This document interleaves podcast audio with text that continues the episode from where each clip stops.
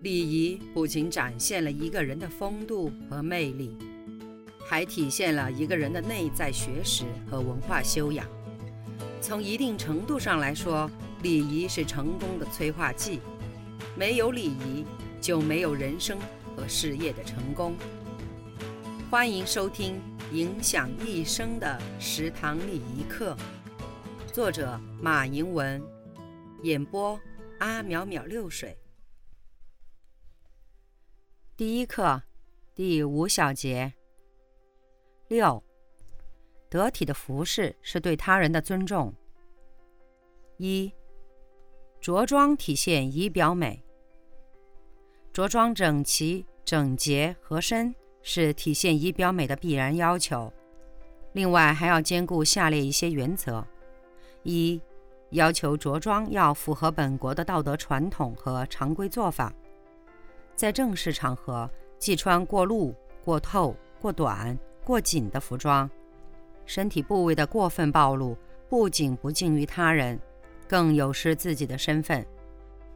二，要求着装的各个部分互相映衬，自然协调，特别是要遵守服装的本身以及鞋帽之间的搭配，在整体上尽可能做到完美和谐，展现着装的整体之美。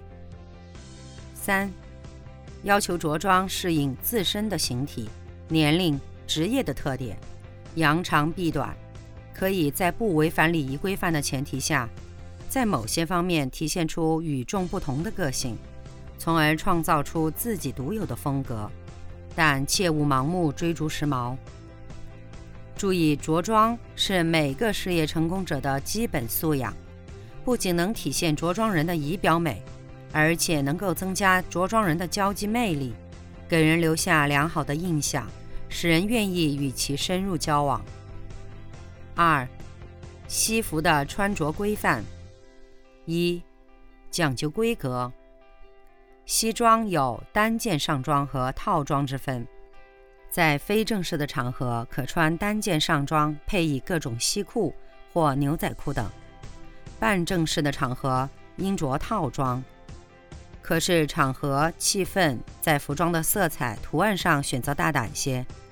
在比较正规的场合，应穿同质同色的深色的毛料套装，而且穿着两件套西服不能脱下外衣。按习俗，西服里面不能加毛背心或毛衣。在我国，至多也只能加一件 V 字领的羊毛毛衣，否则显得十分臃肿，以致破坏西服的线条美。二，穿好衬衫。与西装搭配的衬衫要挺阔、整洁、无皱褶，尤其是领口。衬衫不要翻在西装外，不能有污垢油渍。其下摆要放在裤腰里，系好领扣和袖扣。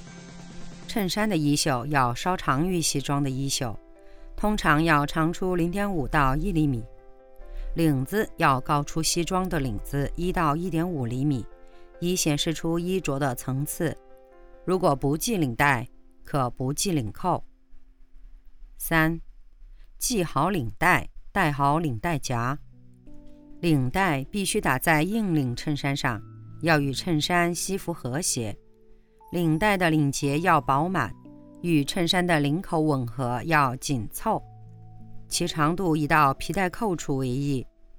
若内穿毛衣或毛背心等，领带必须置于毛衣或背心内，且西服下端不能露出领带头。领带夹是用来固定领带的，其位置不能太靠上，一般夹在衬衫的第三颗与第四颗扣子之间为宜。西装系好纽扣后，不能使领带夹外露。四，用好衣带。西服上衣两侧的口袋只做装饰用，一般不放物品，否则会使西服上衣变形。西服上衣左胸部的衣带又称手帕兜，用来插装饰性的手帕，也可空着。有些物品如票夹、名片盒可放在上衣内侧衣袋里，裤袋亦不可装物品，以求垫位合适，裤型美观。五。系好纽扣，西服纽扣有单排、双排之分，纽扣系法有讲究。双排扣的西服要把纽扣全部系上，以示庄重；单排两粒扣，只扣上面一粒纽扣；三粒扣则扣中间一粒。坐下时可以解开。西方人士认为，衣服上纽扣的数目必须保持单数。六，穿好皮鞋。穿西服一定要穿皮鞋，并要上油擦亮，而且裤子应盖住皮鞋鞋面。便鞋、布鞋和旅游鞋等都不合适。皮鞋的颜色要与西装相配，穿皮鞋还要配上合适的袜子，使它在西装与皮鞋之间起到一种过渡的作用。随着经济的发展和世界各国人民的友好交往。西装已成为当今国际上最标准的通用礼服。一套合体的西服可以使着装者显得潇洒、精神、风度翩翩。三、职业装的穿着规范：一、整齐。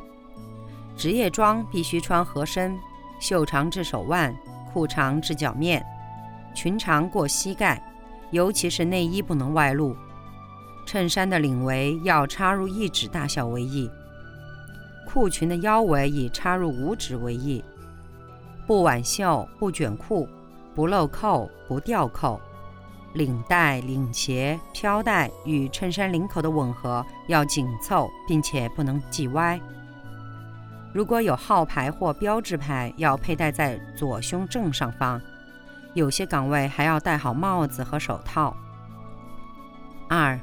清洁，职业装要时刻保持清洁，表面要无污垢、无油渍、无异味，领口与袖口处尤其要保持干净。三，挺阔，职业装不能皱皱巴巴的，穿前要烫平，穿后要挂好，做到上衣平整，裤线笔挺。四，大方，款式简练高雅。线条自然流畅，便于岗位接待服务。